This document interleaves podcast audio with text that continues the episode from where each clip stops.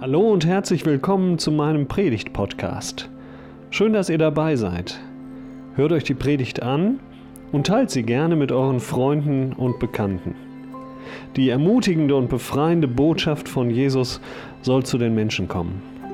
Und folgt uns über Facebook, Instagram und YouTube auf unserem Kanal Online Andacht Emmaus.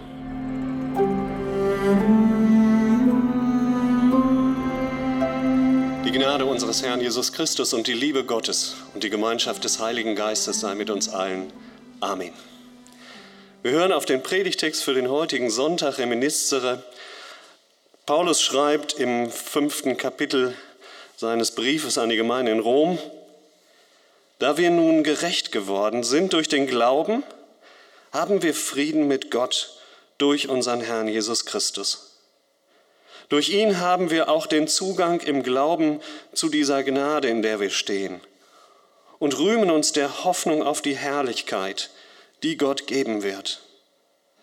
Nicht, aber, nicht allein aber das, sondern wir rühmen uns auch der Bedrängnisse, weil wir wissen, dass Bedrängnis Geduld bringt, Geduld aber Bewährung, Bewährung aber Hoffnung, Hoffnung aber lässt nicht zu Schanden werden, denn die Liebe Gottes ist ausgegossen in unsere Herzen durch den Heiligen Geist, der uns gegeben ist. Guter Gott, du schenkst uns dein Wort. Ich bitte dich, dass du uns nun auch deinen Heiligen Geist gibst, der uns dein Wort verstehen lässt der uns hilft, es anzunehmen und daraus zu leben. Amen.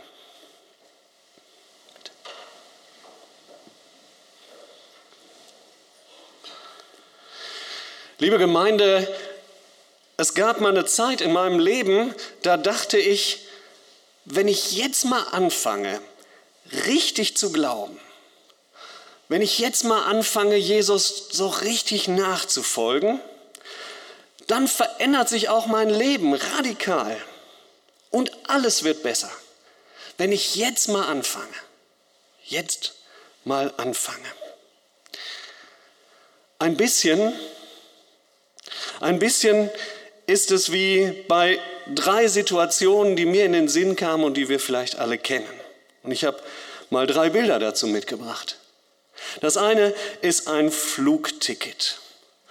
Und ich glaube, wir kennen das alle, diese Perspektive, ich habe den Urlaub vor mir. Ich habe vielleicht auch das Gefühl, ich habe ihn so wahnsinnig nötig, diesen Urlaub. Und was sich dann mit solch einem Flugticket oder mit der Bestätigung des Hotels verbindet, ist das Gefühl, danach, nach diesem Urlaub ist alles besser dann ist aller Stress vorbei, dann, dann ist eigentlich das Leben nur noch Entspannung pur, wenn erstmal dieser Urlaub da ist. Oder ich denke an die Geburt eines Kindes, ich speziell an die Geburt von unserem ersten, von unserem großen Sohn. Und dieses Gefühl, mit dieser Geburt beginnt ein ganz neues Leben, auch also das tut es ja auch für, für unseren Sohn sowieso, aber auch für uns fängt ein ganz neues Leben an. Danach ist alles anders. Und es ist eigentlich, so habe ich es mir zumindest immer von anderen Vätern sagen lassen, es ist danach nur noch Freude. Es ist, es ist nur noch schön. Es ist nur noch Genuss. Oder ich denke auch ans Examen. Vor dem Examen denkt man, wenn ich das Examen bestanden habe, danach ist ein neues Leben da. Überhaupt kein Stress mehr, alles ist gut, wenn ich erstmal dieses Examen geschafft habe. Auch wenn die Hoffnung ja bekanntlich zuletzt stirbt, aber das ist sicher eine Erfahrung von vielen von euch oder Ihnen, das ist ein Trugschluss. Ich hoffe, es ist für, gerade auch für euch junge Leute, für euch Konfis, die heute noch im Gottesdienst sind. Die meisten haben ihre Stempel alle schon zusammen für die Konfirmation, deswegen sind nicht mehr so viele da. Ähm, also ich hoffe, das ist für euch Konfis ähm, nicht ganz so ernüchternd. Ähm, ähnlich so wie wenn man, wenn man damals sagte, es gibt den Weihnachtsmann nicht. Ne? Also nicht, dass das für euch jetzt so ernüchternd ist, dieses Gefühl, ach du meine Güte, wir dachten doch immer, wenn wir jetzt mal richtig glauben, dann wird das Leben viel besser und dann, dann haben wir keinen Stress mehr und alles ist gut. Oft schon tat mir der Urlaub gut. Aber immer war der Alltag danach erneut wieder anstrengend. Das ist so. So wie auch wenn ein Kind geboren ist, Freude und Liebe, ja, sie sind da. Bis heute sind sie da. Aber pur, dass alles nur noch schön ist.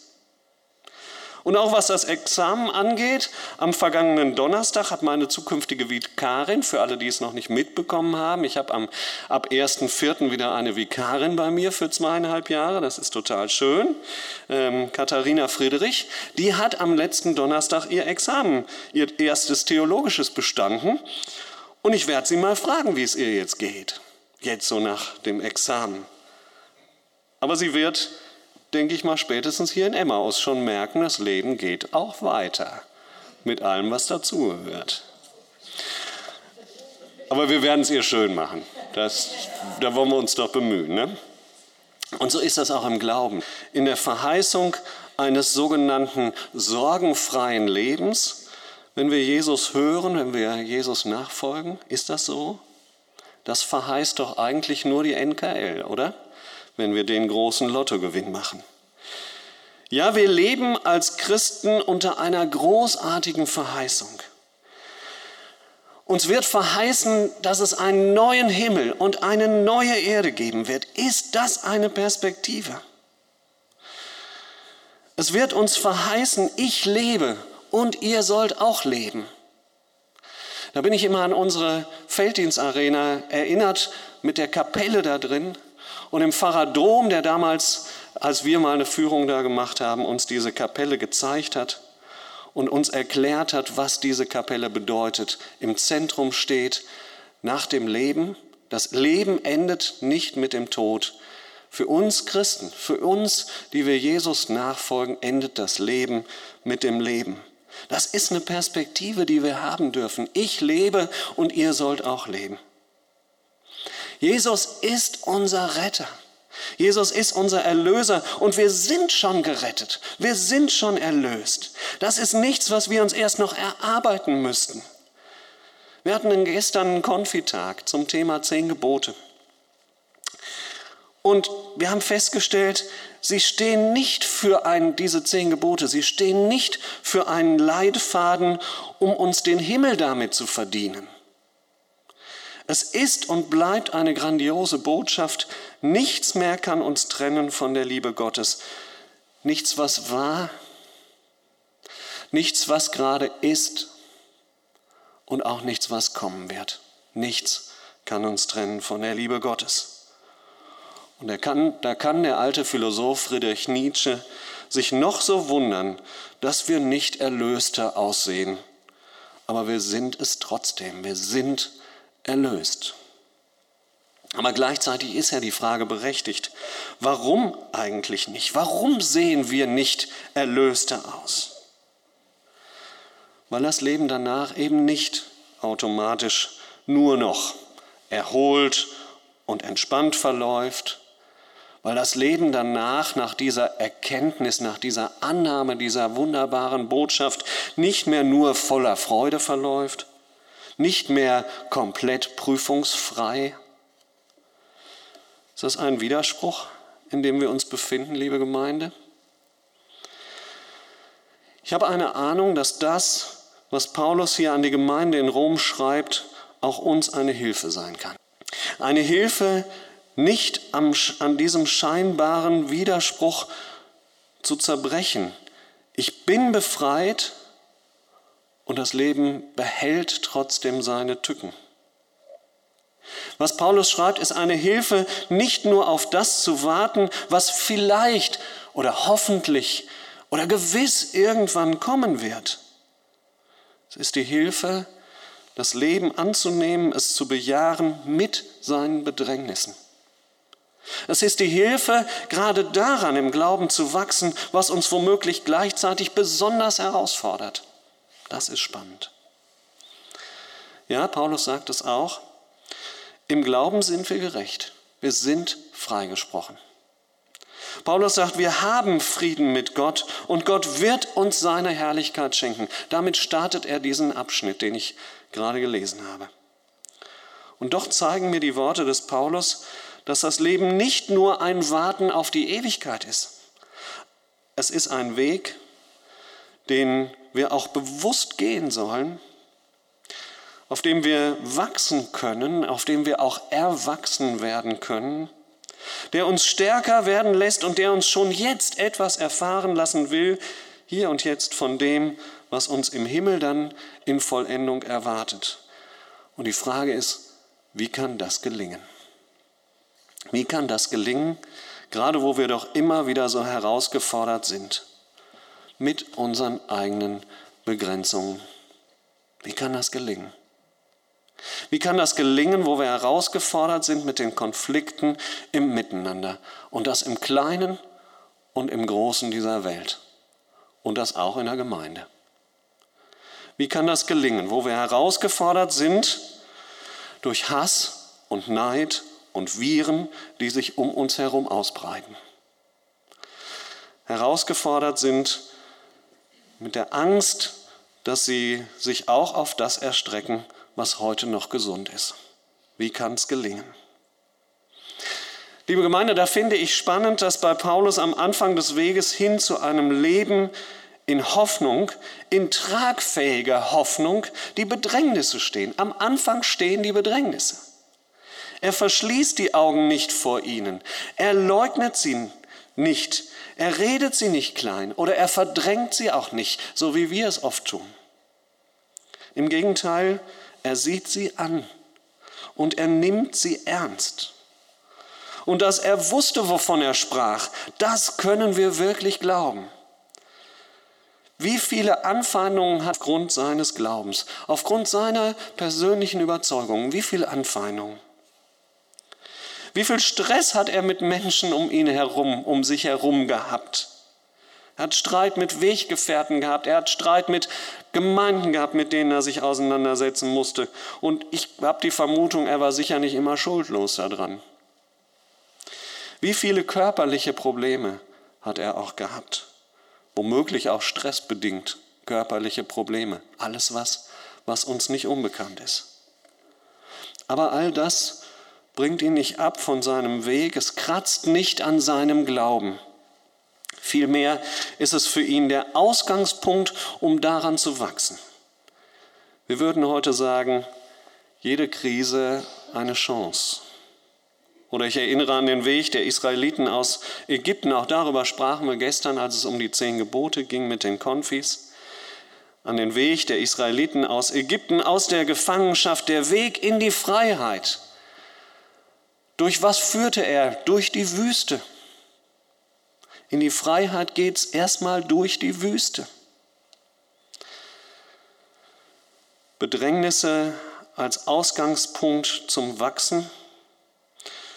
Ein Bild, das für mich da auch sehr eindrücklich geworden ist in der letzten Zeit. Ich glaube, das kennen wohl nur noch die Ü30 oder Ü40 Menschen hier in der Gemeinde. Das ist das Bild von der Dunkelkammer Gottes. Dunkelkammer ist was, wo man früher Filme drin entwickelte. Und am Ende kamen tolle Fotos dabei raus, bunt. Aber es ging erstmal in diese Dunkelkammer, denn nur da konnte sich das Schöne auch zu etwas Schönem hin entwickeln. Da entsteht etwas Neues, da entsteht etwas Buntes, da entsteht etwas, etwas Farbenfrohes. Das wird in der Dunkelkammer Gottes entwickelt. Es geht also nicht darum, alles, was mich in irgendeiner Weise bedrängt, möglichst zur Seite zu schieben. Auch wenn du es dir nicht ausgesucht hast. Und Gott auch nicht will, dass du das erlebst, was du womöglich an Bedrängnissen gerade erlebst. Aber nimm es an und wachse daran. Und was wächst da in uns? Zunächst mal Geduld wenn auch nicht automatisch und von selbst.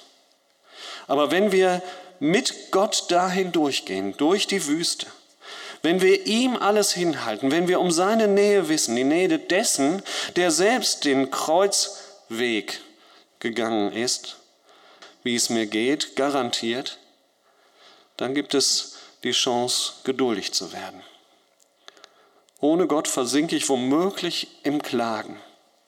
Ohne Gott bin und bleibe ich Opfer dieser meiner Lebensumstände. Ohne Gott verdränge ich, was ist, werde ich ungeduldig, wahrscheinlich auch unleidlich. Es geht darum, die Nähe zu Gott zu suchen, ihm mein Dunkel hinzuhalten, meine Angst, meine Schuld, die schmerzhaften Erfahrungen. Herr, nimm es mit in deine Dunkelkammer und entwickel was daraus. Ich wünsche mir das so sehr, ich sehne mich danach. So, im Vertrauen auf Gott ausgerichtet, kann und wird Geduld in mir wachsen. Gott, du führst mich, ich kann gehen, ich kann auch weitergehen. Und die Geduld, die in mir wächst, die bringt, so schreibt es Paulus, Bewährung. Ja, es bewährt sich, geduldig zu sein. Ich merke, es lohnt sich, geduldig zu sein, weil sich etwas in mir verändert. Gott ist da mit am Werk. Vielleicht werde ich mutiger, die Bedrängnisse anzugehen, Probleme wirklich auch anzugucken und anzusprechen, wenn es nötig ist. Ich treffe auch gute Entscheidungen. Ich schlage auch neue Wege ein, gehe vielleicht überhaupt mal wieder los, wo ich vorher so, so gelähmt war und blind war und stehen geblieben bin. Vielleicht verändert sich auch was in mir, einfach nur in mir, weil ich auch mal lerne, Gott machen zu lassen. Das kann auch mal sinnvoll sein, statt zu meinen, selber alles regeln zu müssen. Und manchmal ist es auch eine Kombination aus beidem. Gott, mach du. Ich will gehen. Ich will losgehen. Ich will gute Entscheidungen treffen. Aber geh du mit. Mach du. Ich vertraue auf dich. Was für eine schöne Erfahrung ist das. Mein Einsatz lohnt sich und Dinge verändern sich oder in mir verändert sich etwas. Und in allem werde ich stärker und erwachsener im Glauben. Das heißt, ich vertraue zunehmend dem, was, was Gott auch schon längst in mich hineingelegt hat und ich vertraue Gott selber. Und dann? Dann wächst in alledem die Hoffnung vielleicht ganz neu, kleine Pflanze. Es wächst die Hoffnung, wenn mein Glaube stärker und erwachsener wird.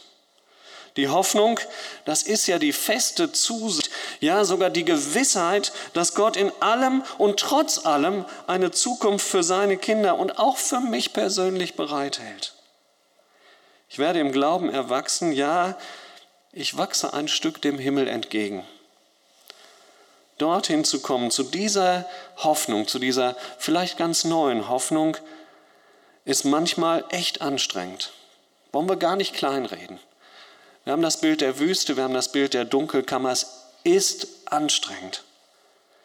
Ich habe mich gefragt, wie das denn gelingen kann. Was Paulus am Ende sagt, ist da, glaube ich, total wichtig.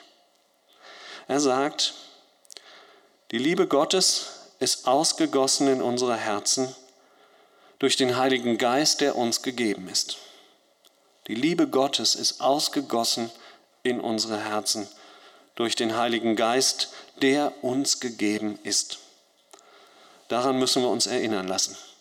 In der Taufe hat Gott beides in uns ausgegossen. Eine Liebe, die stärker ist als jeder Hass.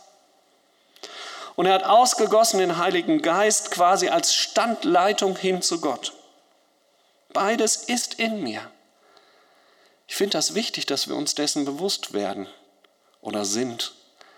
Die Liebe der Heilige Geist, sie sind schon längst in uns. Und wenn ich erwachsen bin, dann gilt es, dieser Liebe in mir bewusst auch Raum zu geben. Sie soll mein Handeln kontrollieren. Sie soll meine Worte bestimmen. Sie soll meine Entscheidungen mitbestimmen. Und über den Heiligen Geist will ich immer neu die Nähe zu Gott suchen, denn die brauche ich für mein Leben. Abschließend, liebe Gemeinde, nein, wir müssen sie nicht bewusst suchen, die Bedrängnisse, von denen Paulus hier spricht, aber oft sind gerade sie die Chance, um daran wirklich zu wachsen. Und gerade Jesu Weg ans Kreuz, durch die größte Bedrängnis, nämlich den Tod hindurch, hat uns den Weg zum Leben gebahnt. Das steht noch aus. Darauf dürfen wir hoffen. Darauf dürfen wir uns auch freuen. Und hier und da bekommen wir auch schon einen kleinen Vorgeschmack darauf, den Gott uns schenkt. Vielleicht auch beim nächsten Urlaub. Vielleicht auch, wenn ein Kind geboren wird oder wir uns mal wieder an unseren groß gewordenen Kindern erfreuen. Oder wenn wir eine Lebensprüfung wieder erfolgreich bestanden haben. Dann erinnern wir uns wieder, es lohnt sich dran zu bleiben am Glauben an Jesus. Es lohnt sich, auf ihn zu vertrauen und von ihm alles zu erwarten. Und dann wird unser Leben ein besseres sein, als lebten wir ohne diese Hoffnung. Nicht sorgenfrei und doch mit einer Gewissheit, die ein Leben zu verändern in der Lage ist. Amen.